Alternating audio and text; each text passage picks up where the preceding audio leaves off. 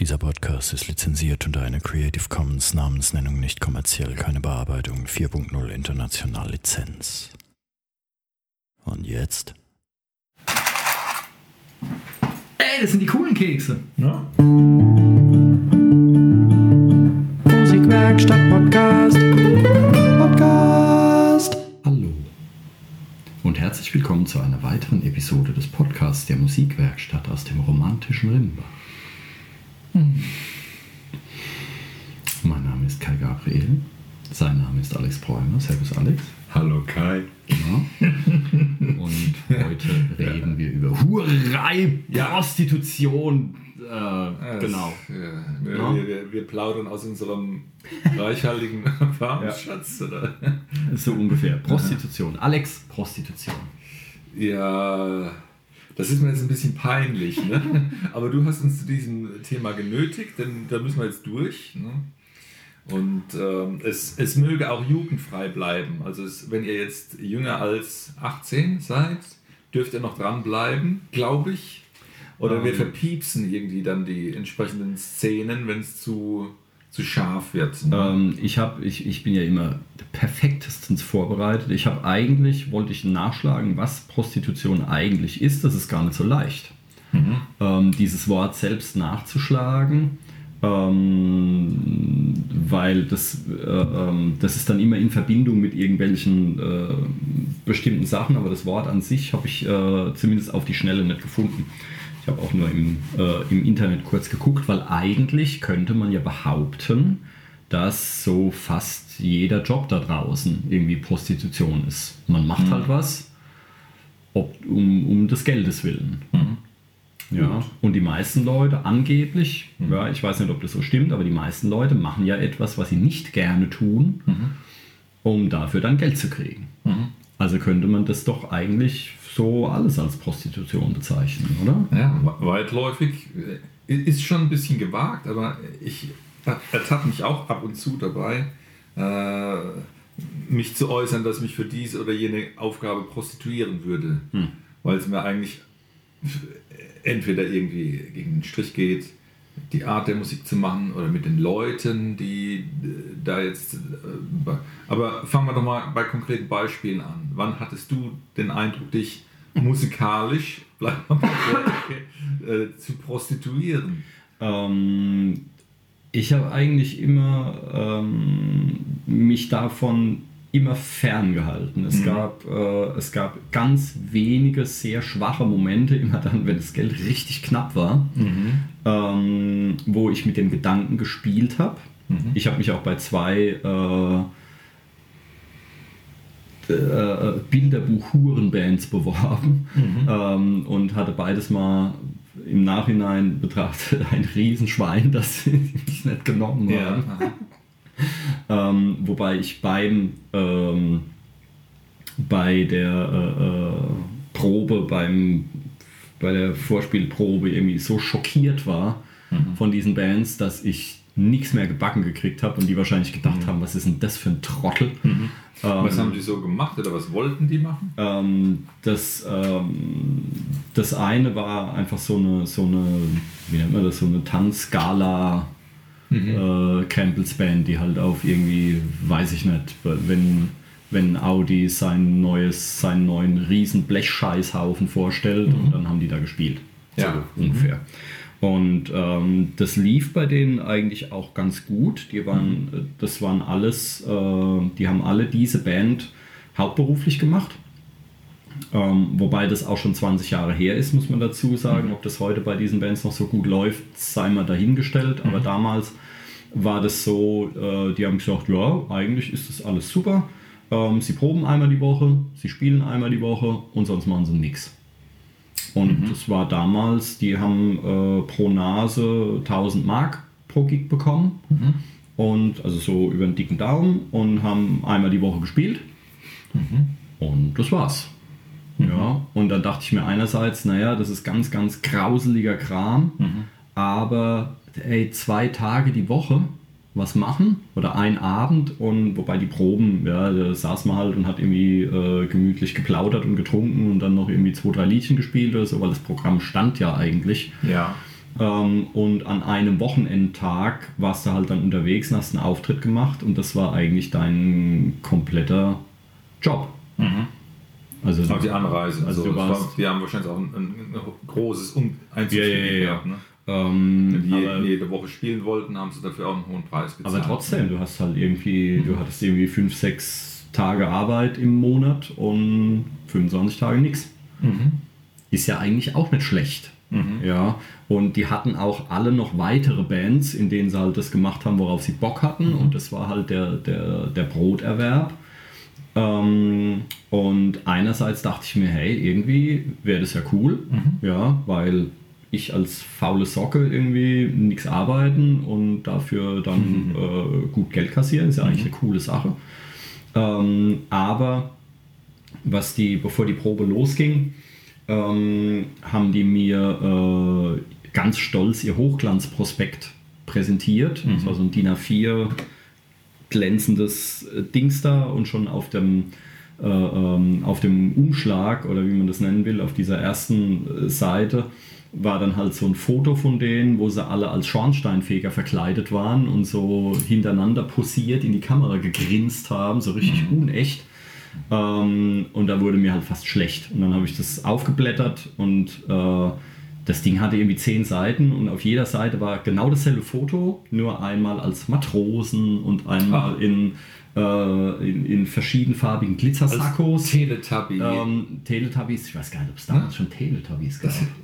Aber es war ganz, ganz furchtbar. Ja, also so richtig. Äh, das Oberklischees der Oberklischees. Ich habe dieses Prospekt gesehen. Ich konnte noch nicht mal mehr einen C-Dur-Akkord spielen hinterher. es, war, es war aus. Es war einfach nur aus. Das hat mich verfolgt.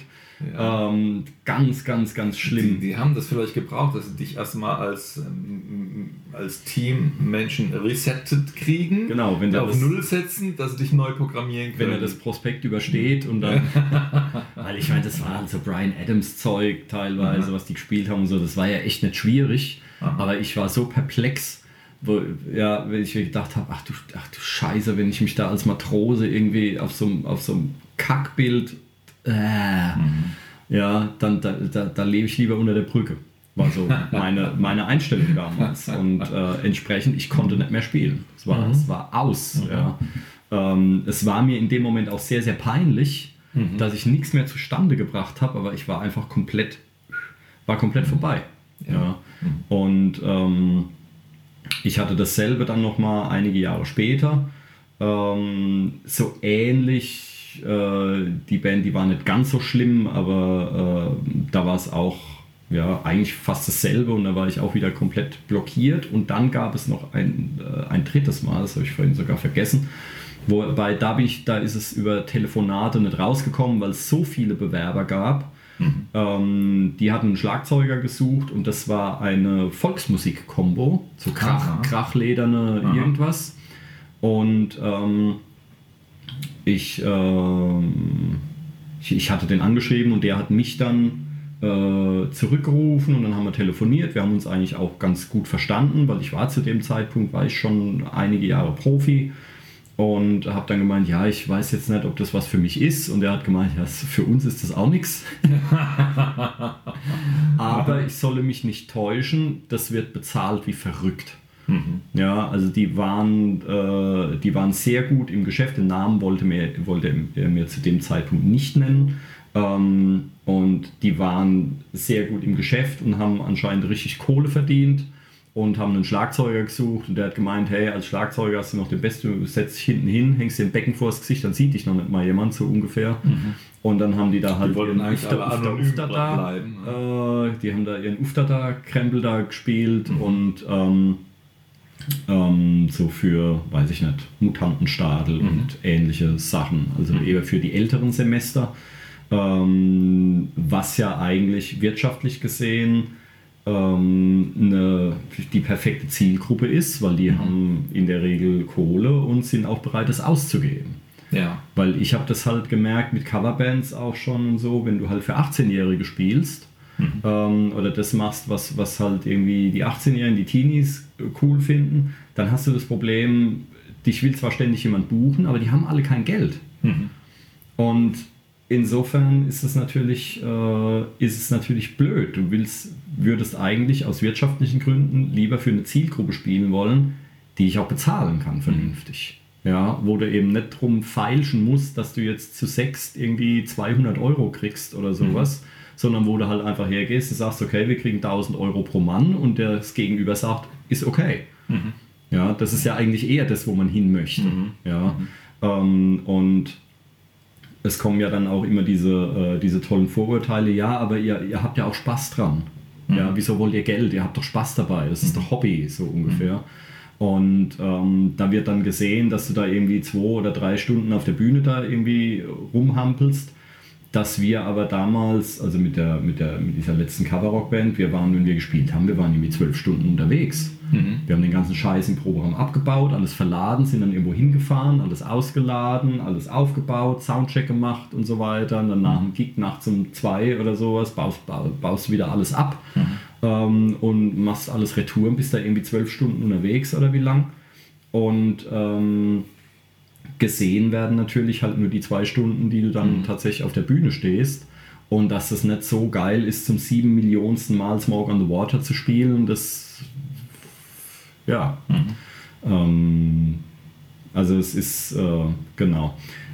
Aber letztlich sind doch diese, äh, ist doch wichtig zu bemerken, es ist alles kalkulierbar und dieser Grad der, des sich Prostituierens kann ja jeder für sich selbst äh, ähm, durchrechnen, ob, ob es das die Sache wert ist. A, gibt es vielleicht oder hoffentlich entsprechend Geld dafür und B, steht ein Aufwand dahinter. Und der ist halt schon, äh, da gehört alles dazu, dieses äh, Aufbauen, die, die, Infrastruktur zum Laufen kriegen, ähm, sich äh, die Zeit für die Songs Vor Songvorbereitung nehmen, mhm. dahin fahren, äh, mit vielleicht unangenehmen Pappnasen zu tun zu haben. Und ähm, in, es könnte ja sein, dass in der Summe dann oder im Vergleich Aufwand zu Ertrag, dass es dann doch hinhaut. Ne? Ja, natürlich. Also ich meine, allein dieses erste Beispiel, ähm, da sieht man es ja schon. Ja? Du hast vier mhm. Auftritte im Monat, so im Schnitt. Die werden auch mal Sommerpause haben oder sowas. Und im Winter mhm. ist dann ein bisschen mehr los oder an Fasching oder an Silvester oder irgend so ein Kram. Mhm. Ähm, und äh, für so einen Auftritt gehst du gehst mit 1000 Mark damals, ja, Mhm. Äh, heute äh, dann halt von mir aus 1000 Euro gehst du heim. Was ja eine coole Sache ist. Und ich meine, wir hatten mit der, äh, mit der Coverrock-Band und wir waren eigentlich jetzt nicht so wahnsinnig gut im Geschäft, aber wir hatten zehn echt gute Jahre, wo wir teilweise 30 Auftritte im Jahr hatten. Mhm. Und unsere Mindestgage waren 250 Euro pro Mann. Mhm. Ähm, und wir hatten aber oft auch 400, wir hatten auch mal 500 oder 600 ähm, wo du dann heimgehst und das ist irgendwie, ja, das funktioniert. Ähm, wobei Coverrock ist noch ein bisschen eine andere Nummer, aber der, ähm, das war bei mir war es immer so hier, äh, äh, als würde Engelchen und Teufelchen auf der Schulter sitzen. Ja. die und, zwei, ja. ja. genau, die zwei. Sehr cool. Und, äh, und der eine sagt halt, ey, jetzt mach das halt. Aha, ja, reißt es runter und kassiert dein Geld und dann ist doch alles gut. Und das mhm. andere sagt halt, ah, du bist doch Künstler, du kannst dich mhm. doch nicht für so einen Scheiß verkaufen. Und ähm, man muss halt auch dazu sagen, das ist halt auch ein bisschen, ja, vielleicht übertriebenes Gewinsel. Mhm. Weil ich meine, äh, nimm dir irgendeinen normalen Job, ähm, ich weiß ja nicht, was so normale Jobs eigentlich sind, was Leute machen, tippen mhm. acht Stunden Zahlen in Excel-Tabellen rein, dann kommt der Chef irgendwie rein und sagt, ah ja, morgen machst du mal das und das und du denkst dir, ah, was Scheiß, aber deswegen schmeißt du ja noch nicht hin, ja. ja. Also ich meine, es ist halt, es, das Leben ist halt kein Ponyhof, ja. Warum ja. sonst als Musiker immer irgendwie ein Ponyhof sein? Ähm, und äh, du, es sind halt Sachen dabei, äh, wo man halt einfach mal in den sauren Apfel beißen muss. Und ich, mhm. äh, rückblickend muss ich sagen, naja, ich weiß es nicht. Vielleicht hätte ich, vielleicht hätte ich es tun sollen. Es war eine, es wäre mit Sicherheit eine Erfahrung gewesen. Mhm. Wobei ich habe auch oft auf Hochzeiten, auf Geburtstagen und sonst irgendwas gespielt. Da spielst du halt auch irgendeinen Scheiß, den du mhm. eigentlich nicht mehr hören kannst. Ja. ja. Oder bei irgendwelchen Motorradmännern, wo du dann Born to be Wild spielen musst und so weiter. Und da denkst du dir auch, ähm, aber ähm, in dem Moment, man ist ja halt auch Dienstleister. Du kannst ja nicht erwarten, dass äh, du als jemand, der sich beruflich mit Musik beschäftigt, hast einen gewissen Geschmack und der wird meistens nicht den Mainstream treffen. Ja. Einfach weil du dich halt jeden Tag mit Musik beschäftigst und deswegen sich dein Geschmack verändert. Ja. Und ähm, aber du kannst ja nicht erwarten, dass wenn dich jetzt irgendeiner äh, für, äh, weiß ich nicht, fürs Chapter äh, ähm, Jubiläum vom Harley Davidson Club sonst was bucht, dass die dann halt irgendwelchen äh, komplexen Jazzkram hören wollen oder so. Die wollen das halt hören, das ist halt deren Ding. Und äh, in dem Moment bist du halt auch Dienstleister. Genau. Also es ist, ähm, ja, Diese Dienstleisterrolle ist bei einem Musiker vielleicht auch nochmal ein bisschen extra sensibel, wenn es darum geht, dass ich mich mit Genres beschäftigen muss oder mit der Musik, die mir vielleicht nicht so gefällt oder die nicht so äh, auf meinem künstlerischen Weg liegt, wenn ich mich so sehen will und die mich dann vielleicht behindert, beziehungsweise vielleicht auch sogar schlecht, zum schlechteren Musiker macht. Also das wäre auch eine Gefahr, die ich so ein bisschen im Hinterkopf hätte, wobei das sich letztlich auf die Waagschale legen lässt und dann muss es halt entlohnt werden.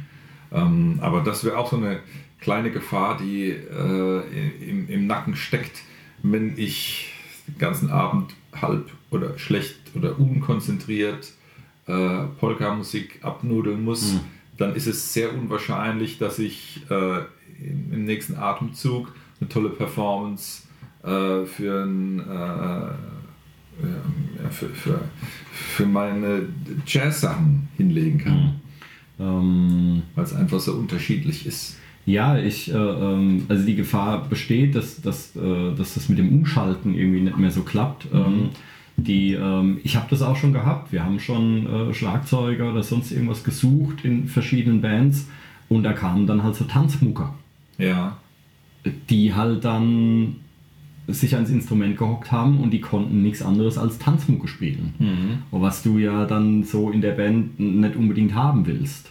Und äh, ähm, nichts gegen, nix gegen diese Leute. Ja? Das ist halt, äh, es gibt einen Bedarf ähm, oder eine Nachfrage und dann gibt es natürlich auch äh, Bands, äh, die das halt, äh, die dann das entsprechende Angebot liefern. Da ist ja eigentlich nichts Verwerfliches dran. Aber man hat irgendwie so den, äh, ähm, ich würde mal vermuten, weil Musik halt eine Kunstform ist. Ja, also so wie wenn du, äh, ich weiß nicht, wenn du zu einem Maler gehst, der eigentlich immer irgendwelche ähm, Naturstillleben malt oder sowas und findet das ganz toll und ist da auch richtig gut und dann kommt aber einer und sagt, hier, mal mir mal einen nackten Hintern. Von mir aus, ja, wo der halt denkt, äh, aber vielleicht muss er halt seine Miete zahlen oder Ja, irgend sowas. ja. Und dann pinselt er halt irgend so einen Mist dahin, weil der Kunde das halt haben möchte. Ja, und äh, da ist halt die Frage, wo ist irgendwie, wo ist, da die, wo ist da die rote Linie? Wenn du jetzt zu einem Schreiner gehst und sagst, ich hätte gerne einen Tisch mit zwei Beinen und da denkt er vielleicht auch, was ist denn das für ein Trottel? Ja, das muss ich so einen Blödsinn da machen.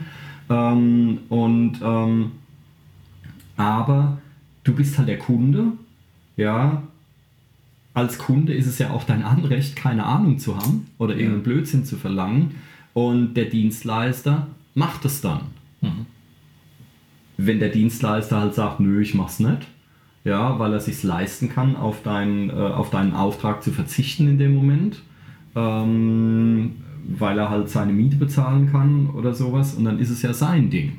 Ja, also wir haben das ja, äh, ähm, ich weiß nicht, ob du das kennst, aber ich habe das äh, gerade neulich erst erlebt. Ähm, ich bin in einen Laden gegangen und wollte eine Dienstleistung erwerben. Und ähm, ich wollte meine Heizungsanlage reinigen lassen und da war die erste Frage, ja, ist die bei uns gekauft? Und ich habe mich dann da irgendwie rausgelogen und habe gemeint, ja, das weiß ich nicht, das war schon eingebaut, als ich da irgendwie angezogen bin oder sowas. Und dann so mit Ach und Krach haben sie mich dann irgendwie, weil das sind die einzigen, die halt diesen Hersteller warten und so weiter. Und da dachte ich, ja, super. Ja. Aber das ist ja, ähm, ich, kann, ich kann mich da äh, noch vor etlichen Jahren dran erinnern, irgendwelche Elektrogeräte oder sonst was, da kam dann immer die Frage, ja, ist es auch bei uns gekauft? Weil wenn es nicht bei uns gekauft ist, dann machen wir da nichts dran, so ungefähr. Ja, wo ich mir denke, was ist denn das für ein, was ist denn das für ein Schwachsinn? Ja, weil wenn ich da heute hingehe und sage, hier wartet meine Heizungsanlage und die sagen, ist es bei uns gekauft? Und ich sage, nö, nö, da machen wir nichts. Die können doch nicht ernsthaft glauben, dass ich, wenn ich irgendwann eine neue Heizung brauche, dass ich die dann bei denen kaufe, wenn die mich da so abbürsten. Also es ist doch total, es ist doch total hirnrissig. Ja. Aber diese, diese Einstellung, äh, die greift hier, ich glaube glaub, gerade im ländlichen Raum so ein bisschen Raum, ja, dass immer gefragt wird, ja, ist es denn von uns? Dann warten wir es und wenn es nicht von uns ist, machen wir nichts. Ja, das ist ja auch irgendwie, das spielt ja auch in dieses, dass du quasi, es möchte jemand deine Dienste in Anspruch nehmen und möchte dich dafür bezahlen und du kannst dann sagen, mache ich oder mache ich nicht. Beide Seiten wollen halt ernst genommen werden. Du als Kunde, du, äh, du sagst, ich bringe auch das Geld mit, aber bedient mich gefälligst, dass ich dann wieder warm habe, sonst fällt das Ding aus. Aber der Dienstleister ist vielleicht auch schon öfter gefoppt worden. Weißt du, guck, ob man da äh, äh, Heizungsanlagen im, im Internet schon bestellen kann und halbwegs an die Wand nageln und er hat dann die Arbeit mit dem Kram und kann es nicht richtig bezahlt kriegen oder ähm, muss so viel Geld verlangen, dass die Leute ihn blöd angucken. Ja, schwierig. Ja, ja ich, ich weiß nicht, ich habe das Ding im Internet bestellt. Jetzt ist alles raus. Ah, wir piepsen das nachher raus. Ähm, ja, aber ich meine, hey, das ist halt, das ist die Welt, in der wir leben. Es Ja. gibt nun mal ein Internet. Aha, ja. Und wenn ich mich als, äh, äh, als Ladenbesitzer irgendwie hinstelle und die Arme verschränke und die Unterlippe vorschiebe Ja. und sage, ich drehe mich aber nicht mit, dreht sich die Welt doch trotzdem weiter. Ja. Ja, und der, der Punkt ist doch, das, das, das, das sind auch die Sachen, das nervt mich dann an, an so Läden wie Mediamarkt oder Saturn oder sonst was. Wenn du da reinkommst, du musst dich teilweise fast noch entschuldigen dafür, dass du da was kaufen willst. Du wirst behandelt wie Dreck. Du wirst behandelt wie Dreck. Und ähm, da muss ich ganz ehrlich sagen, der einzige, äh, oder auch Buchläden, ich war auch schon in einem Buchladen und bin mit der ISBN-Nummer gekommen und da hieß es, ach, das ist aber schwer zu besorgen. Ja, hey, sorry. Ja, also wenn, wenn man mir so schon begegnet, ja, dann braucht man sich doch nicht wundern, wenn ich den Krempel dann im Internet bestelle. Ja, also das, das ist doch der einzige Trumpf. Das ist der einzige Trumpf, den der Mensch vor Ort hat, ist der Service. Du kannst heute alles im Internet bestellen. Der einzige Trumpf, den die Läden vor Ort haben, ist Service. Und wenn du dann in einen Laden reingehst und hättest gerne was, ich meine, das ist halt das Internet, die Leute kommen in die Läden und sind informiert, wissen, was sie haben wollen, ob sie, ob sie jetzt gut Ahnung haben oder nicht, sei mal dahingestellt, aber die haben halt recherchiert im Netz und haben eine feste Vorstellung. Das heißt, das Beratungsgespräch ist halt nicht mehr das, was es früher war, normalerweise, weil oftmals der Kunde, ist mir auch schon passiert, gerade wenn ich in den Musikladen gehe, dass ich mehr Ahnung habe als der Typ, der da im Laden mir gegenübersteht. Ähm, aber dann, weißt du, dann sagt man doch nicht, ah ja, nö, das mag ich nicht besorgen oder das, ja, der neulich hat irgendwie gemeint, äh, er wüsste gar nicht, wo er das beschaffen soll. Ich soll es doch im Internet bestellen. Ja, hey, sorry. Also, wenn mir der Typ im Laden sagt, ich soll es im Internet bestellen, also ich kann doch nicht mehr als in den Laden gehen und sagen, hier, verkauf mir das. Ja, ich meine, Klingt etwas resigniert. also da würde ich doch in dem, in dem Moment, ähm, in dem Moment, dann würde ich doch als jemand in so einem Laden sagen, ja, besorge ich, würde es halt bei Thomann bestellen, meinetwegen, das muss der Kunde ja nicht wissen, und würde halt an dieser Geschichte, das war irgendwie so ein 25-Euro-Ding, würde ich halt dann mal nichts verdienen. Da würde ich das Ding bei Thomann bestellen, würde sagen, da übermorgen ist es da, ja, und würde es für denselben Preis an den Kunden weitergeben, weil in dem Moment wird aus dem Besucher ein Kunde. Das ist ganz, ganz wichtig. Auf einmal gibt es eine neue Bezeichnung für diesen Typen, der in deinen Laden reinschneit. Vorher war es nämlich irgendein Depp und jetzt ist es ein Kunde. Und der kommt wieder, weil der ist zufrieden. Das ist dem doch scheißegal, wo du das Ding her hast. Hauptsache, er hat das bekommen, was er will. Und dann freut er sich und das nächste Mal kommt er vielleicht und will einen Flügel kaufen. Und dann verdienst du irgendwie 10.000 Euro dran. ja, aber das, ich, ich verstehe es nicht. Ich weiß aber jetzt gar nicht, ob das überhaupt noch irgendwas mit dem zu tun hat, was wir eigentlich reden wollten. Wir können mal versuchen, ganz sanft den Bogen zu schlagen zum Musikbusiness. Ähm, Aber gibt es einen Unterschied? Lass mich die Frage noch raushauen. Gibt es einen Unterschied zwischen unserem Gewerbe und jetzt dem Schreiner, dem Musikladen, dem Hersteller von Geschirrtüchern oder sonst irgendwas? Gibt es einen Unterschied? Ja, ab wo Pro Prostitution dann anfängt, können wir als Musiker uns tatsächlich so unverschämt verhalten und sagen, nee, das mache ich nicht. Das ist Prostitution, das macht mich als Künstler kaputt. Das, das schadet meiner Künstlerseele oder sowas. Haben wir Ja. das Anrecht darauf? Ähm, wir haben, je, jedem ist das freigestellt, das zu beurteilen und, und zu überschauen, ob, ob, ob es einem die Sache wert ist. Wenn entweder es ist auch ein riesen Spaßfaktor dabei und äh, es, äh, es ist mein Ding, was da verlangt wird, dann ist es ja außer Frage, das, das wird dann angenommen. Aber wenn es tatsächlich so eine komische Nummer wird, die, äh, wo man merkt, es, äh, man macht dann eine Mordsgrätsche und muss da viel Energie reinhängen und soll etwas tun, wo man nicht dahinter steht, als ja, wenn, wenn man sich eher als Künstler betrachtet und, und macht, macht dann irgendwie ein Kommerzding, das muss man umsetzen, dann ist der Preis eigentlich recht hoch, den man da zu zahlen hat. Wieso soll sich das nicht dann in klingender Münze umsetzen? Das Dumme dabei dürfte halt sein, dass mittlerweile ähm, auch jetzt im, im, Musikunterhaltungssektor die Preise äh, purzeln, weil irgendwelche MP3-Player-Bands äh, auf der Bühne einen mimen und eigentlich nichts auf der Kappe haben, aber so tun, als ob sie die tolle Tanzshowband wären und es kein, kein Mensch beurteilen kann. Die, die, die Tänzer dann loben, oh, ihr, ihr seid aber die, die, die rhythmusfesteste Band, die ich je gehört habe und überhaupt nicht verstehen, dass sie verarscht werden. Sodass, um es mal ein bisschen schwarz zu malen, vielleicht behalte ich ja auch Unrecht, das könnte ja auch passieren. Das wäre mir auch recht. Äh, Vielleicht gibt es eines Tages eine DJ Alexa und dann Ja, das gibt es ja heute schon. äh, gut, ne? Und dann können, können doch die, die Oldies sagen, hey, jetzt machen wir für unsere tolle Festivität, lässt er uns die, das volkstümliche Programm abspulen und wir, wir freuen uns daran. Und dann ist es noch günstiger. Ähm, ja, aber ich. Äh, es ist ein bisschen hohl. Also ich weiß, ich weiß das von unserer, äh, von meiner letzten Coverband. Wir haben uns, ich glaube 2000, ach Gott, 2013, glaube ich, ähm, haben wir uns aufgelöst.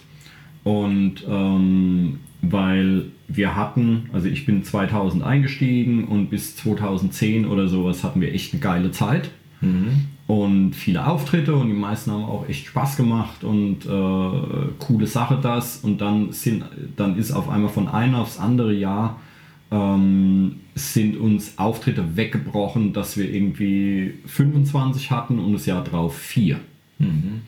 Und ähm, die äh, und dann noch zwei oder sowas. Und dann haben wir gesagt, naja gut, also wenn wir äh, wenn wir eh keine Auftritte haben und äh, was soll man da ständig irgendwie proben und Sachen spielen, die wir jetzt schon fünf Millionen Male gespielt haben, ja, wenn da eh nichts bei rumkommt, dann können wir es auch bleiben lassen. Ja. auch bleiben lassen. Ähm, und ähm, die, äh, ach Mensch, was wollte ich denn sagen? Das war jetzt aber Ja, schon so, so eine Art Projekt, wo du deine musikalische Leidenschaft so teilweise hast umsetzen können, aber es war schon ein nee, nicht, Dienstleister-Ding. nicht wirklich. Ja, ja. Also es ging um Auftritte auf jeden Fall. Ähm, es ging um Auftritte und es ging ums Geldverdienen. Mhm. Es war jetzt kein nicht das hauptberuflich Ding, es war halt so ein Zubrot. Ja, Mhm. Aber es hat funktioniert und du, du, du, du findest es auch rückblickend gut. Ja, es hat funktioniert und wir haben auch, wir haben auch coole Songs gespielt. Also das war jetzt nicht so, dass ich jedes Mal dachte, "Äh, was ist denn das für ein Mist, sondern das ist, da war auch viel dabei, was Spaß gemacht hat. Ähm, und äh, wobei das jetzt auch keine Band war, die hier wahnwitzig toll bezahlt war. Wir hatten so ein bisschen eigenes Licht und wir hatten unser eigenes PA-Ding oder so, aber das war jetzt nicht die, äh, ähm, die Schiene, die da mit, äh, mit einem ganzen LKW ankommt und hat noch fünf Roadies dabei oder sowas und fährt dann hier die Lasershow ab oder sowas. Also die Größenordnung war es jetzt nicht. Ähm, und ähm, aber uns ist, äh, uns sind eigentlich von einem aufs andere Jahr fast alle Auftritte weggebrochen, Interessanterweise einfach deswegen, weil wir uns nie um Auftritte gekümmert haben. Die Auftritte kamen immer zu uns und es waren immer gut und, und reichlich. Und auf einmal kamen keine Auftritte mehr. Und dann standen wir blöd da, weil wir uns nie drum gekümmert hatten und das auch keine Ahnung hatten, wie man sich drum kümmert. So. Und ähm, dann kamen irgendwelche windigen Angebote von, von, äh, von Agenturen, die dann gesagt haben, ah ja, macht mal den und den Auftritt für Umme für uns und dann überlegen wir, ob wir mit euch zusammenarbeiten, so ungefähr. Wo ich mir dann auch dachte, ja super, ja, spielst erstmal für nix. Und dann, ja, nee, dann doch nicht so irgendwie, also du, du kriegst dann, oder auch diese, diese Kneipenfestivals, die es hier gibt, äh, äh, wie sie alle heißen, wo du dann, äh, wo die Besucher halt einmal 10 Euro zahlen oder sowas und dann ist in jeder Kneipe irgendwie Live-Musik. Das gibt es ja hier in Mannheim und in Weinheim und in Bensheim und sonst irgendwas. Ähm, was für die Leute eine coole Sache ist, aber für die Musiker der letzte Mist, weil die kriegen halt fast nichts dafür.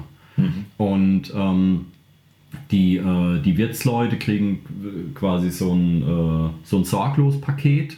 Es gibt dann Veranstalter und äh, du kannst dich da als Kneipe dann irgendwie äh, äh, bewerben oder sagen, hier, ich mache da mit. Und der Veranstalter, der knallt dir dann eine Band von Latz und kümmert sich darum, dass die halt dann irgendwie äh, zu fünf dann 50 Euro kriegen oder sowas und die spielen dann abends bei dir. Und das macht halt, äh, das macht halt den Markt total kaputt. Das macht die Bands total kaputt, weil du wirst halt immer, du hast dann das, das haben wir bei uns dann auch mit befreundeten Bands gemerkt, es gibt dann äh, die, die sagen, nö, wenn wir keinen gescheiten bezahlten Auftritt kriegen, dann spielen wir halt nicht mehr.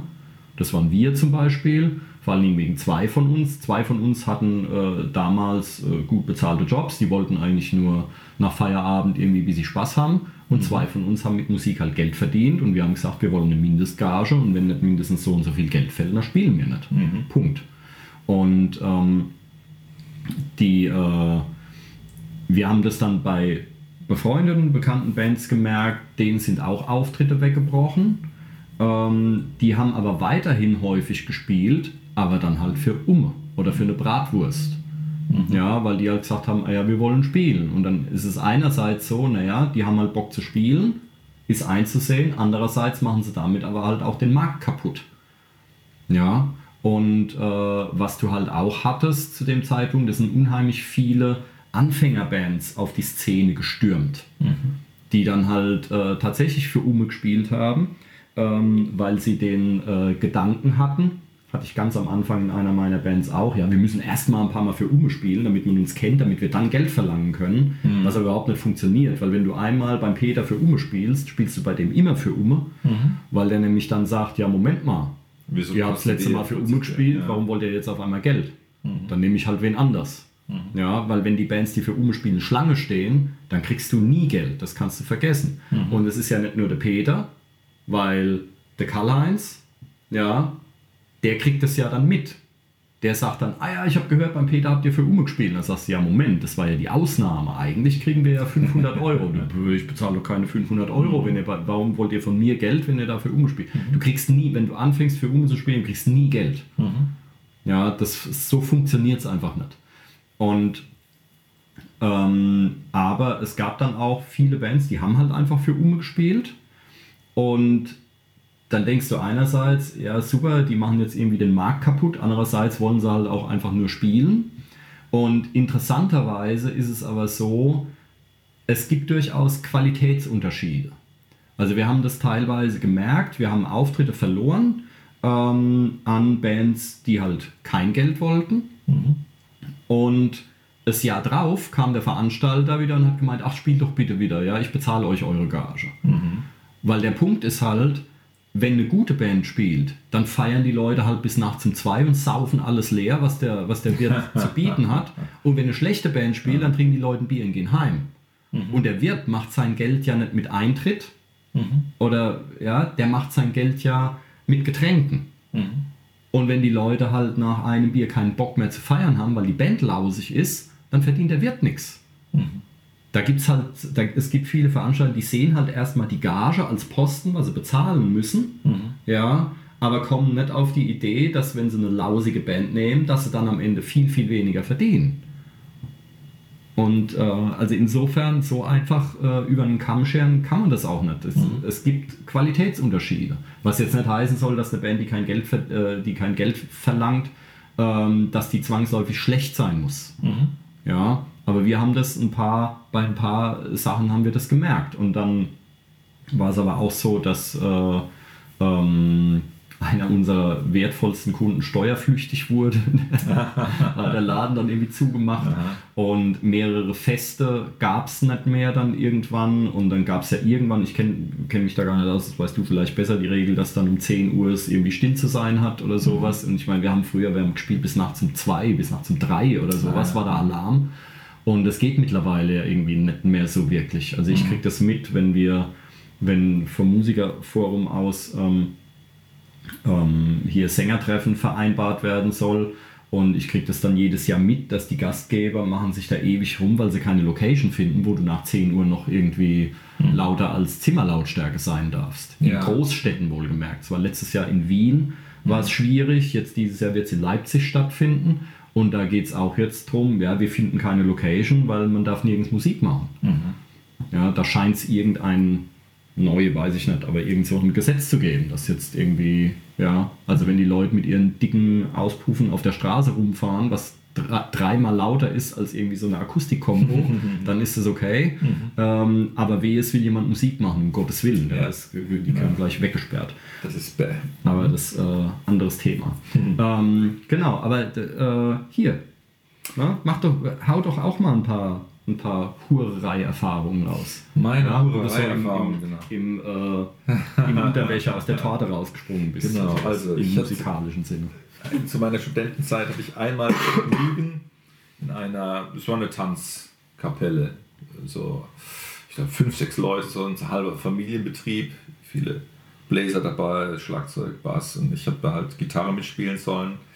Ähm, war in der Pfalz äh, ein Gig zu spielen, denn da sollte ich aushelfen. Beziehungsweise wahrscheinlich ist der Gitarrist davon gelaufen und ich hatte mir da dann eine, es war auch so eine, Pi mal Daumenprobe, ja, aber es, ich habe eigentlich die, die Noten dann ausgehändigt gekriegt und da jeder Song eh nur dreieinhalb Akkorde hatte, war es an sich überschaubar. Ähm, meine Erfahrung endete, endete dann auch nach dem ersten Gig, weil ich gesagt habe, war ganz nett, denen hat es auch gut gefallen, aber äh, für, für das Geld würde ich das nicht nochmal machen wollen. Ne?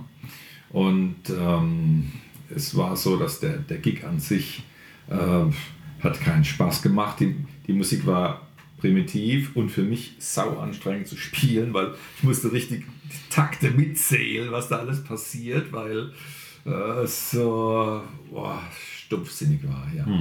Und ähm, ich hatte dann halt auch äh, ja, viel, vieles mitgekriegt, was es bedeutet halt, da in, in dem auf die Art Dienstleister zu sein. Die, die Omas, die vor, vor, vor der Gitarrenbox vorbeitanzten, haben halt gesagt, ach, junger Mann, könntest du nicht leiser machen. Das äh, fand ich nicht so gut. Ne? das war halt blöd. Und dann äh, irgendwelche Reden abwarten oder Päuschen abhocken hinter der Bühne, fand ich dann auch irgendwie ätzend. Ne? Weil man hat ja dann zu warten und ist ja dann so von diesem ganzen, diesem Geschehen geht man als letzter raus, aus der, aus der Sporthalle, war wahrscheinlich ein Sportverein, ich weiß nicht mehr so genau. Ne? Das war meine erste und auch meine einzige ähm, Tanzmusik-Sache. Ähm, alles andere, was grenzwertig war, wo ich vielleicht ein bisschen drüber gelächelt habe oder mich geärgert habe über das Repertoire, waren dann doch Big Bands, wo, wo ich dann aber an, an sich schon dahinter gestanden bin und es aus Leidenschaft gemacht habe und es sich dann so entwickelt hat, dass ich dann das Repertoire nicht mehr mitverfolgen wollte. Ähm, ich glaube aber, ja, es ist sehr, sehr wichtig zu beurteilen, was man sich, was man machen mag. Und wenn man sieht, man, man hat nicht die Gelegenheit, das so zu tun und muss sich da eben prostituieren, irgendwie Dinge erledigen und abwickeln, die, die nicht passen, dass man dann halt äh, versucht, das zu kalkulieren und zu sagen. Und hinterher wird man einen Schlussstrich ziehen können und sagen, okay, es ist die Sache wert oder nicht. Oder es ist mit Geld bezahlbar und wie viel muss es sein oder es geht nicht. und dann ist es eigentlich relativ überschaubar.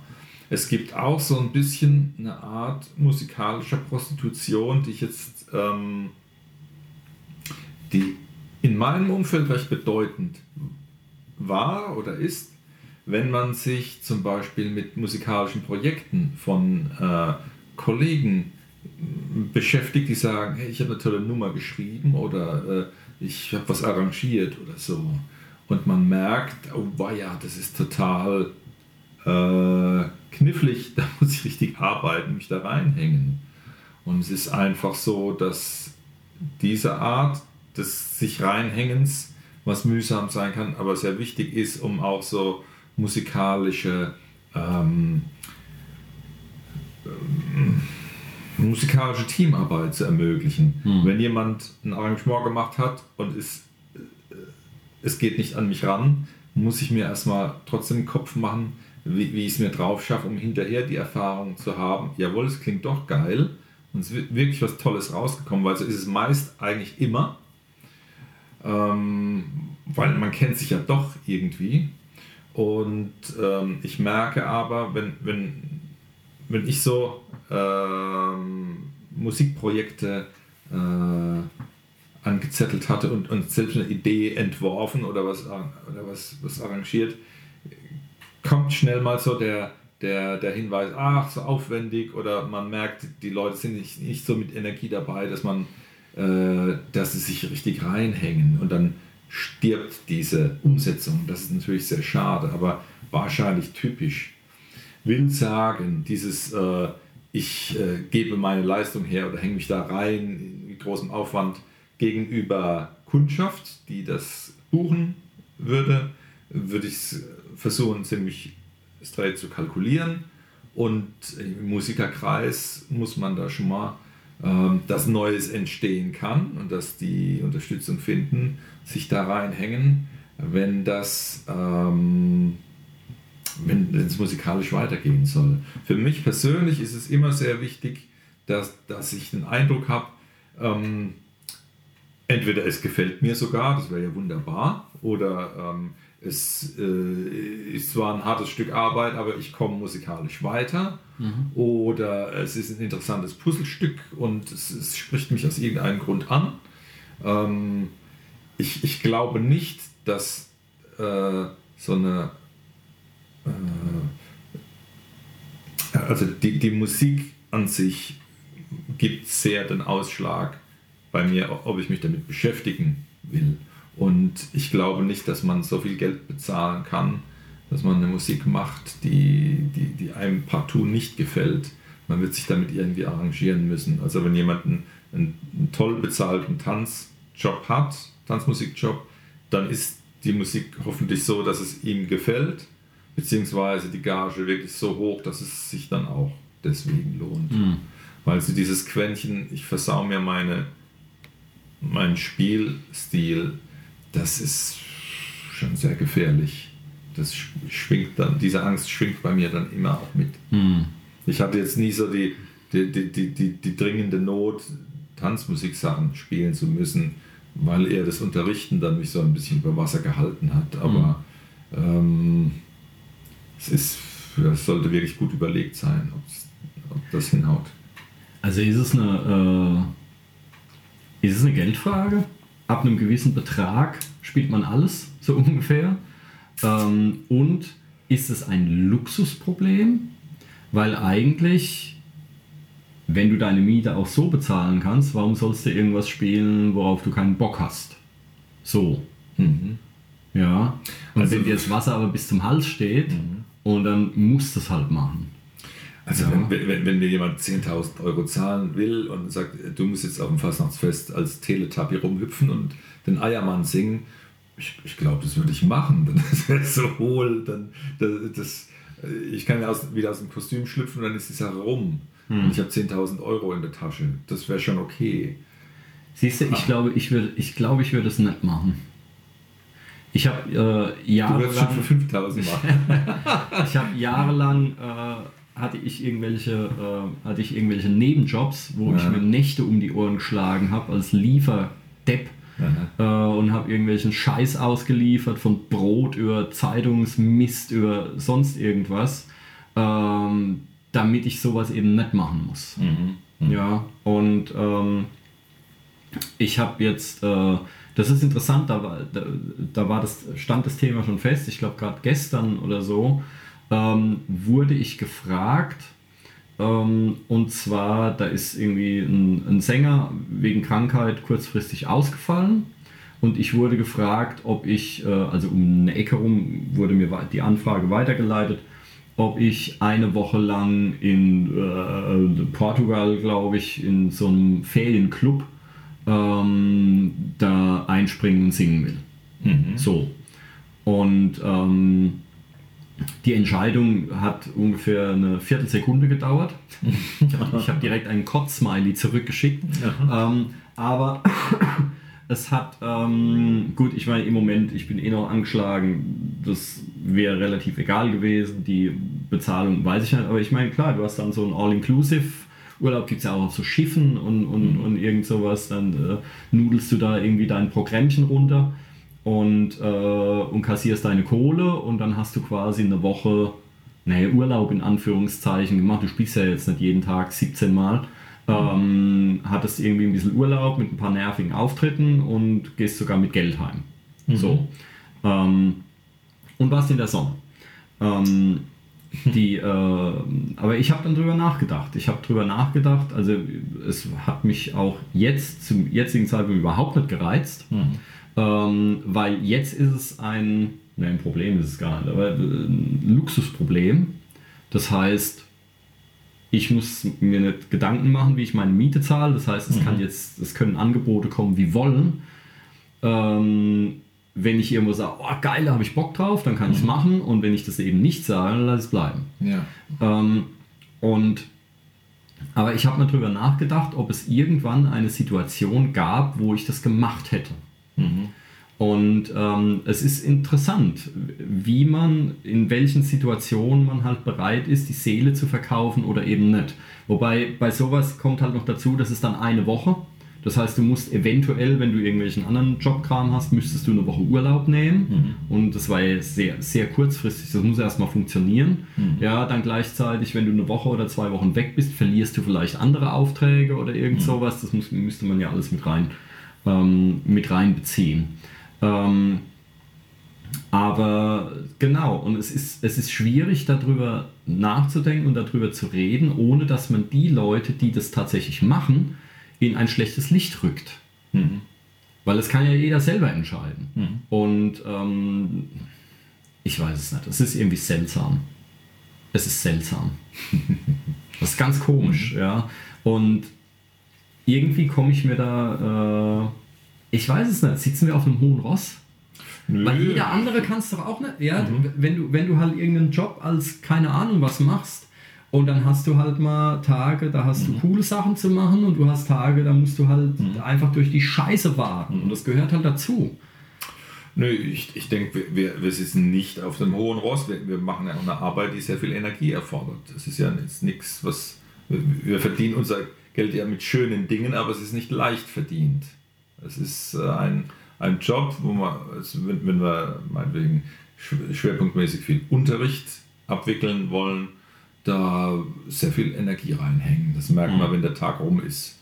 Ähm, insofern dürfen wir eine gewisse, müssen wir eine gewisse Vorstellung bringen, äh, mitbringen oder entwickeln von dem, was dass, dass wir reflektieren, wo wir gerade stehen, was wir machen, ob uns das gut gefällt und wie es weitergehen soll. Mhm. Und deswegen muss jedes Ding so, äh, jede Anfrage, jede Möglichkeit äh, vernünftig beurteilt werden und gewichtet werden nach Vor- und Nachteilen. Und wenn da eben die Nachteile oder der Aufwand überwiegt und dann nicht irgendwie das entsprechend honoriert wird, dann muss man das sausen lassen. Das, das heißt, ähm, wir können ruhigen Gewissens, wenn irgendeiner kommt, können wir ruhigen Gewissens sagen, verpiss dich. Äh, durchaus. Du darfst das so, Also vielleicht ein bisschen diplomatischer, so sagen, vielleicht ein bisschen diplomatischer formuliert, aber sinngemäß. Ja, ja absolut. Ähm, aber okay, dann, wie ist es denn dann mit Unterricht? Wo ist der künstlerische Anspruch wenn du dem 47.000. Knirps Mhm. ähm, in der ersten Lage die C-Dur-Tonleiter zeigst? Wo ist da der künstlerische Anspruch? Oder wird es komplett anders bewertet? Mhm. Ja, äh, künstlerischer Anspruch. Oder- ist, klar, es ist da, das Unterrichten ist im Wesentlichen, um, um mal grob irgendwie eine, eine Gefühlshausnummer zu nennen, zu 80% Dienstleistung, wo es darum geht, äh, Dinge durchzusprechen, zu, zu probieren, zu, zu, zu, zu lehren. Das hat mit, mit, mit Kunst oder mit Musizieren eigentlich nichts zu tun. Da geht es darum, äh, überhaupt mal die, die, den Weg zu bereiten, um da mal Musiker draus zu, zu erhalten. Und Mhm. wenn du mich fragst, wie viele Leute werden aus meiner Sicht Musiker, von, von denen, mit denen ich jetzt zu tun habe, muss ich sagen, Gott sei Dank habe ich recht viel mit ganz, ganz kleinen Kindern zu tun, wo ich die naive äh, Hoffnung hege, dass, dass man dann noch mehr beeinflussen kann, weil je größer sie sind, je älter sie werden, desto schwieriger wird das mit dem Musizieren und dem vielleicht Künstler generieren können. Ähm, vielleicht, wenn es mal so we- weniger als ein Fünftel der Leute, Hm. mit denen man so Musik machen kann.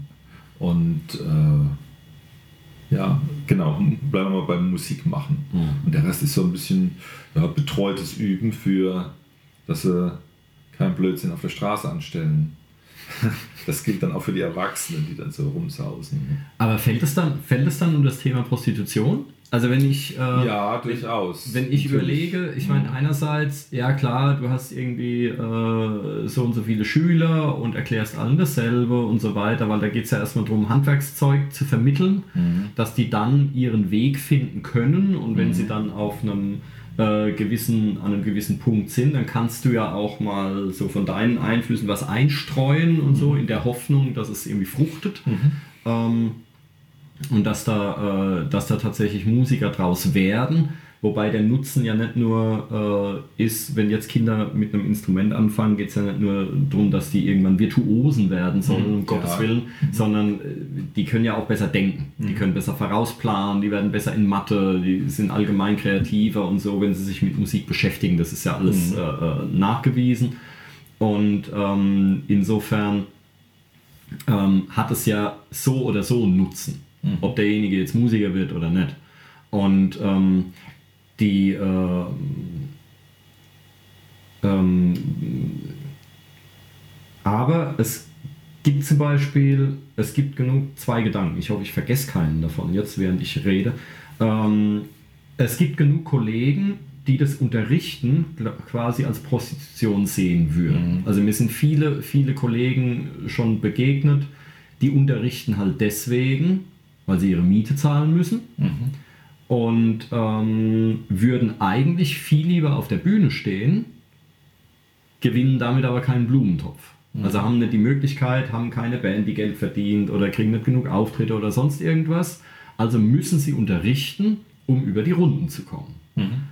Womit dann aus dem Traumjob ratzfatz ein Albtraumjob wird, weil wenn du keinen Bock aufs Unterrichten hast, ist es ja viel, viel schlimmer als im Glitzersacko irgendwie Ja, äh, äh, Dings zu spielen. ja, ja. das Problem auszubrennen ist da auch recht hoch. Das heißt, wäre das für die dann Prostitution, für uns aber nicht? Weil ich sitze lieber im Unterrichtsraum als auf der Bühne, muss ich ganz ja, ehrlich ja, sagen. Genau.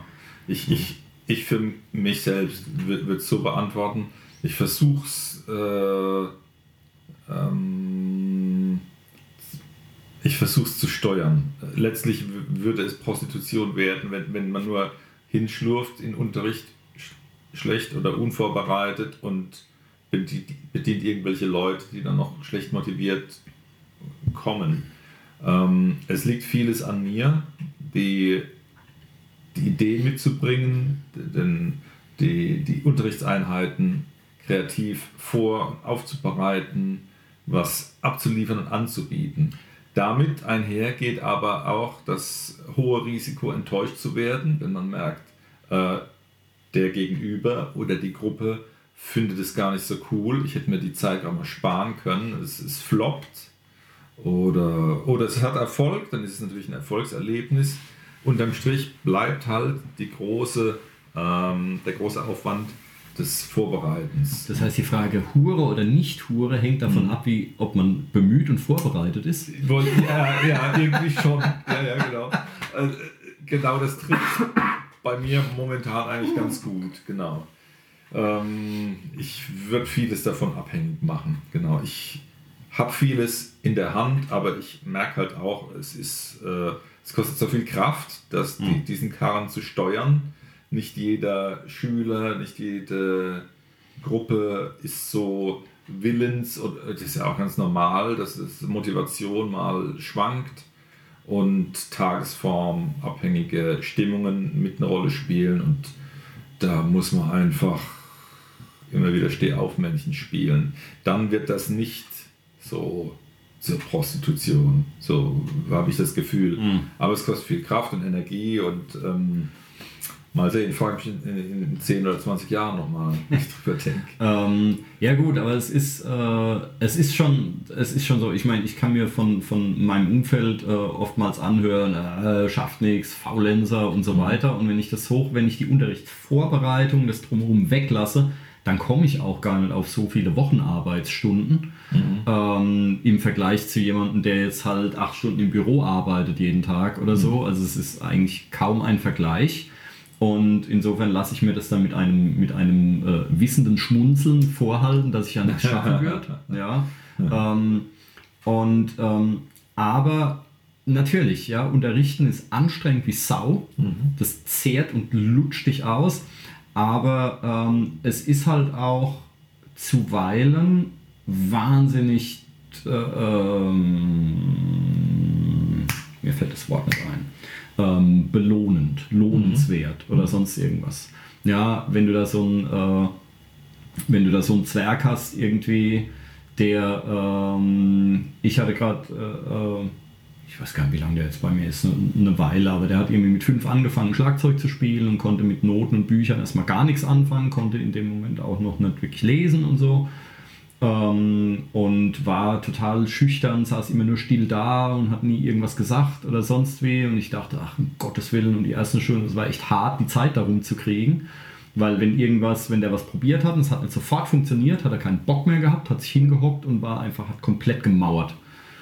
Und ähm, der ist mittlerweile halt so ein bisschen aufgetaut und er hat richtig Bock und er kommt jede Unterrichtseinheit, kommt er im Buch eine Seite weiter und so und übt richtig und macht und tut. Und äh, das ist so geil, mhm. ja, wenn der jetzt mittlerweile jede Woche am Ende der Stunde irgendwie erhobenen Hauptes rausgeht, weil er jetzt wieder mehr kann und du weißt genau, äh, bis zum nächsten Mal hat er quasi die Hausaufgaben mindestens die gemacht, wahrscheinlich sogar noch mehr. Und er wird nächste Woche kommen und wird irgendwie mehr können. Mhm. Und, ähm, und hat da richtig Bock irgendwie. Und das, äh, das gibt natürlich viele Energie dann wieder zurück, sowas. Ja. ja? Mhm. Und ich meine, ich habe äh, äh, hab insofern Schwein gehabt, dass, äh, wenn es um Gesang geht, dass die meisten Schüler bei mir zumindest eh Erwachsene sind, mhm. ähm, mit denen man dann wieder anders umgehen kann. Ähm, und äh, dann zehrt es doch deutlich weniger aus irgendwie. Ja, ja. ja. Mhm. Ähm, wenn das da, wenn da ein gesunder Wechsel drin ist, mhm. weil wenn du irgendwie von morgens bis abends jetzt nur Sechsjährige an der Backe hast, ist natürlich auch knifflig. Mhm. Ähm, weil zwischendurch will man vielleicht halt auch, ja, muss halt auch aufpassen, dass dann eben das, was du vorhin als Argument gebracht hast, dass dann dein eigenes Spiel nicht leidet, wenn du mhm. halt jetzt immer nur Kapitel 1 unterrichtest. Halt, mhm. ne? Ja. Insofern habe ich halt auch ein paar Schüler, ähm, wo ich mir denke, okay, jetzt muss ich mich auch mal selber auf den Hosenboden setzen, dass die mich dann irgendwann überholen. Wobei das, habe ich glaube ich in der Zitatepisode genannt oder so, das sollte eigentlich das Ziel eines jeden Lehrers sein, mhm. dass ihn seine Schüler irgendwann überholen. Ja, daran kann man einen guten Lehrer wohl auch messen. Das, kommt irgendwie aus Asien, glaube ich. Ähm, Finde ich eigentlich finde ich cool. Ja. Ist natürlich schwierig, weil ich würde sagen, die meisten machen es halt so. Manche werden ja auch von den Eltern geschickt oder so irgendwas. Aber es sind natürlich die wenigsten, die wahnsinnig fürs Instrument brennen und jetzt irgendwie da den Ehrgeiz haben, super was zu erreichen. Weil die, die einfach nur Larifari einmal die Woche halt kommen und sonst die Woche über nichts machen, hm. ähm, wenn die dich überholen, dann bist du halt eine Pfeife. ah ja, ist ja so. Ich meine, von nichts kommt ja, ja. nichts und wir haben beide irgendwann mal äh, viele, viele Stunden mit Üben verbracht, würde ich einfach mal behaupten wollen. ähm, insofern, also ein bisschen bisschen Anstrengung muss der Schüler natürlich auch mitbringen. Ich lasse mich ja jetzt nicht hier von jedem dahergelaufen und überrunden. Also irgendwo, irgendwo hört der Spaß ja auch mal auf. Ähm, genau. Prostitution. Was alles gibt's. ja. Aber es ist irgendwie, es ist halt immer gegenwärtig auch. Auch wenn du dir halt so aktuelle Sachen anhörst, was so im Radio läuft oder so. Das ist ja auch nicht wirklich was anderes. Du hörst halt irgendwelche dünnen Stimmchen, die, da, die, die sich da in der Gegend rumpiepsen. Ähm, und es ist halt so Fast Food fürs Hirn. Mhm. Das ist halt irgendwie Musik, die absichtlich so kreiert wird, dass sie auf keinen Fall aneckt und möglichst ähm, möglichst unbemerkt zum einen Ohr rein, zum anderen wieder rausgeht. Das ist mhm. ja der, der Sinn der Sache. Wie so Einkaufsradio oder so, während du gefrorene Erbsen anguckst, mhm. rieselt es da so über dich drüber und du willst ja auf keinen Fall, ähm, also du vielleicht schon, aber ähm, der, ähm, der Radiosender oder sonst was will ja auf keinen Fall Musik, die dich ablenkt, weil du sollst ja diese elenden gefrorenen Erbsen kaufen ja, und, und, und gewogen sein mhm. und sowas, weichgespült werden. Mhm. Insofern ist natürlich Aneckmusik ist da total fehl am Platz. Das ist ein Placebo-Gedudel zum Einlullen. Ganz furchtbar. Und was, äh, ähm, was irgendwie ein deutsches Phänomen zu sein scheint, ich habe mich da schon mit, äh, mit Engländern drüber unterhalten und mit Amerikanern und mit Franzosen und Schweizern und so. Ähm, es scheint ein deutsches Phänomen zu sein, das Publikum will irgendwie das hören, was es schon kennt. Finde ich ganz unmöglich. Also du hast es hierzulande mit Motto-Bands, sind ja gerade hip, Tribute, irgendwas für Rammstein und für äh, Pink Floyd und für Genesis und so weiter, diese Motto-Bands, die es da gibt. Mhm. Ähm, die sind, glaube ich, allesamt irgendwie ganz gut im Geschäft und wenn du mal so guckst, äh, alle möglichen Konzerte und, und bei irgendwelchen Kartenshops online und so weiter, dann, dann sind diese, ähm, diese Tribute- und, und Motto-Bands, die sind überall. Und die, äh, ich weiß es auch von, von, von meiner Tätigkeit in Coverbands. Es ist viel, ich habe auch immer schon eigene Musik gemacht. Mit eigener Musik kriegst du keinen Auftritt. Zumindest keinen, bei dem es Gage gibt oder bei dem mehr Leute vor als auf der Bühne sind. Mhm. Wenn du eigene Musik machst, dann kommt keine Sau, es will dich kein Veranstalter haben, du bist einfach der Depp. Mhm. Ja, du musst dich dann so anbiedern und ja, wir bringen noch Geld mit, wenn wir spielen dürfen, sowas. Mhm. Ja, Pay to Play, das ist unsäglicher, unsäglicher Blödsinn. Ähm, aber wenn du hergehst und bist halt die Coverband, die zum zehntausendsten Mal halt Highway to Hell spielt oder sowas, dann kriegst du Auftritte. Ja, und du musst noch nicht mal gut sein, weil sobald du ein Lied anfängst, läuft beim Publikum im Kopf läuft irgendwie die Platte ab. Ähm, und ja, die sind dann damit zufrieden. Alles unrhythmisch. Die sind dann damit zufrieden. Und ähm, das fand ich irgendwie, das hat mich immer schon gestört, dass äh, Bands, die eigene Musik machen, irgendwie überhaupt kein Podium kriegen. Mhm.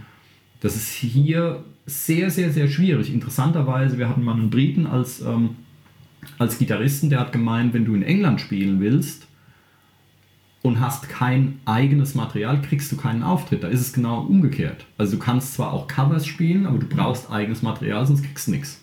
Interessant. Ja. ja. und das ist in der Schweiz ist es wohl auch so. In Frankreich ist es wohl auch ganz ähnlich, ähm, dass die Leute, die wollen halt Neues hören und die wollen eigenes hören. Ja, mhm. und hier wollen die Leute einfach immer nur denselben Scheiß immer wieder hören. Also ich habe ja schon teuer die Radio- und Rundfunkgebühren bezahlt, ne? Und deswegen bezahlt ist es, also wenn wir das hören. Ne? Also das finde ich, äh, find ich unmöglich, ja, dass keiner irgendwie oder wenige Leute wirklich bereit sind, einfach auch mal was anderes zu hören. Ja, mhm. ich habe schon, ich war schon in so vielen Bands und habe mitgeprobt und so, die so geiles Zeug gemacht haben, wo ich aber dann erst gar nicht eingestiegen bin, weil ich genau wusste, die werden nie auf einer Bühne stehen. Mhm. Die, ver, die verenden qualvoll im Proberaum und siechen und wesen da vor sich hin, weil die niemals einen Auftritt kriegen. Ich war mal, ich war mal bei einer Band, habe mit denen zwei, dreimal mitgeprobt. Ähm, die haben so Dream Theater-artiges Zeug gemacht, also progressives, irgendwas auf geilem Niveau, richtig super Komposition, technisch geil gemacht und hatten sogar eine richtig coole Show, haben sie in, in ihrem Proberaum, ja, sind die dann auch so rumgerannt und so weiter und das war, das war genial. Und ähm, ich bin aber deswegen nicht in die Band eingestiegen. Erstens war es sehr, sehr weit zu fahren für mich und zweitens wusste ich genau, die werden nie Auftritte machen. So scheiße das auch ist, ja, es ist so schade drum. Das war so eine geile Band, wenn es die mittlerweile überhaupt noch gibt. Ich glaube eher nicht, weil die probieren dann ein paar Jahre lang irgendwelche Auftritte zu kriegen, kriegen sie nicht, dann sind sie frustriert, gehen sich gegenseitig an die Wolle und haben keinen und lösen sich auf. So, ja, so wird's halt. Ja, so wird's halt irgendwann, weil irgendwann im Proberaum versauerst du halt und gehst halt ein. ähm, und das ist denen mit Sicherheit genauso gegangen. Ja, also es ist, äh, es ist sehr, sehr schade drum. Und es gibt so viele Bands, die es wirklich verdienen, rauszukommen, aber es bucht sie keiner, weil sie halt nicht das spielen, was alle anderen auch spielen. Also da müsste, das ist Hausaufgabe für euch da draußen. Also da, da müssen wir, wir Deutschen müssen an uns arbeiten. Ja, dass wir uns auch mal Sachen anhören, die wir eben noch nicht kennen. Es könnte ja was Gutes dabei sein. Ja. Ja, das ist richtig. Und nur weil wir es kennen, muss es noch lange nicht gut sein. Also es, ach. wir enden schon wieder auf was Negativem. Das finde ich irgendwie nicht so gut. Dann lass uns noch vom schönen Wetter berichten. Die Sonne scheint fast. Ähm, Die waren wieder sehr tapfer da draußen. Gut zugehört. Ja, also es ist, ich weiß es nicht. Es ist interessant. Es ist interessant, darüber nachzudenken. Ich meine, da gibt es ja jetzt keine Lösung. Das muss halt jeder selber entscheiden, ob das, was er tut, äh, ihm das wert ist oder nicht wert ist oder wie auch immer. Und ich meine, äh, so viele Berufsmusiker gibt es ja jetzt auch gar nicht. Ja. Äh, insofern ist für euch äh, da, da draußen das vielleicht jetzt alles sehr abstrakt und komisch oder so. Aber jetzt habt ihr zumindest mal ein bisschen über den Zaun geguckt und äh, gesehen, ähm, was wir davon halten, halt irgendeinen Mist zu spielen oder mit ein paar Euro rumkommen. Ähm, ja. Hm. Interessant. Interessantes Thema. Absolut. Lass uns in zehn Jahren nochmal drüber schwätzen, die dann, dann aktuellen Erlebnisse austauschen. Vielleicht kommt was anderes bei rum. Es hätte mich jetzt interessiert, wie viele Leute da irgendwie äh, über uns fluchen, weil wir, äh, weil wir uns das rausnehmen, zu entscheiden, hier dieses Rosinchen, das möchte ich haben und dieses Rosinchen möchte ich lieber nicht haben. Während der, der halt äh, äh, irgendwie einen normalen Job macht, der muss eh jeden Scheiß machen, den man ihm entgegenschmeißt. Ja, ob es ihm passt oder nicht. Ähm, und äh, ja. Aber wir sind ja auch Künstler. Absolut. Vielen Dank fürs Zuhören. Ihr wart wieder sehr tapfer. Ja. Ähm, und wir hören uns. Also diesmal hat es, glaube ich, länger gedauert. Wir waren wegen Krankheit irgendwie verhindert. Aber wir gucken, dass wir unseren normalen Veröffentlichungs Veröffentlichungsrhythmus irgendwie wieder ähm, gebacken kriegen. Insofern danke fürs Zuhören und bis zum nächsten Mal. Bis bald. Ja, macht's gut. Tschüss. Musikwerkstatt Podcast.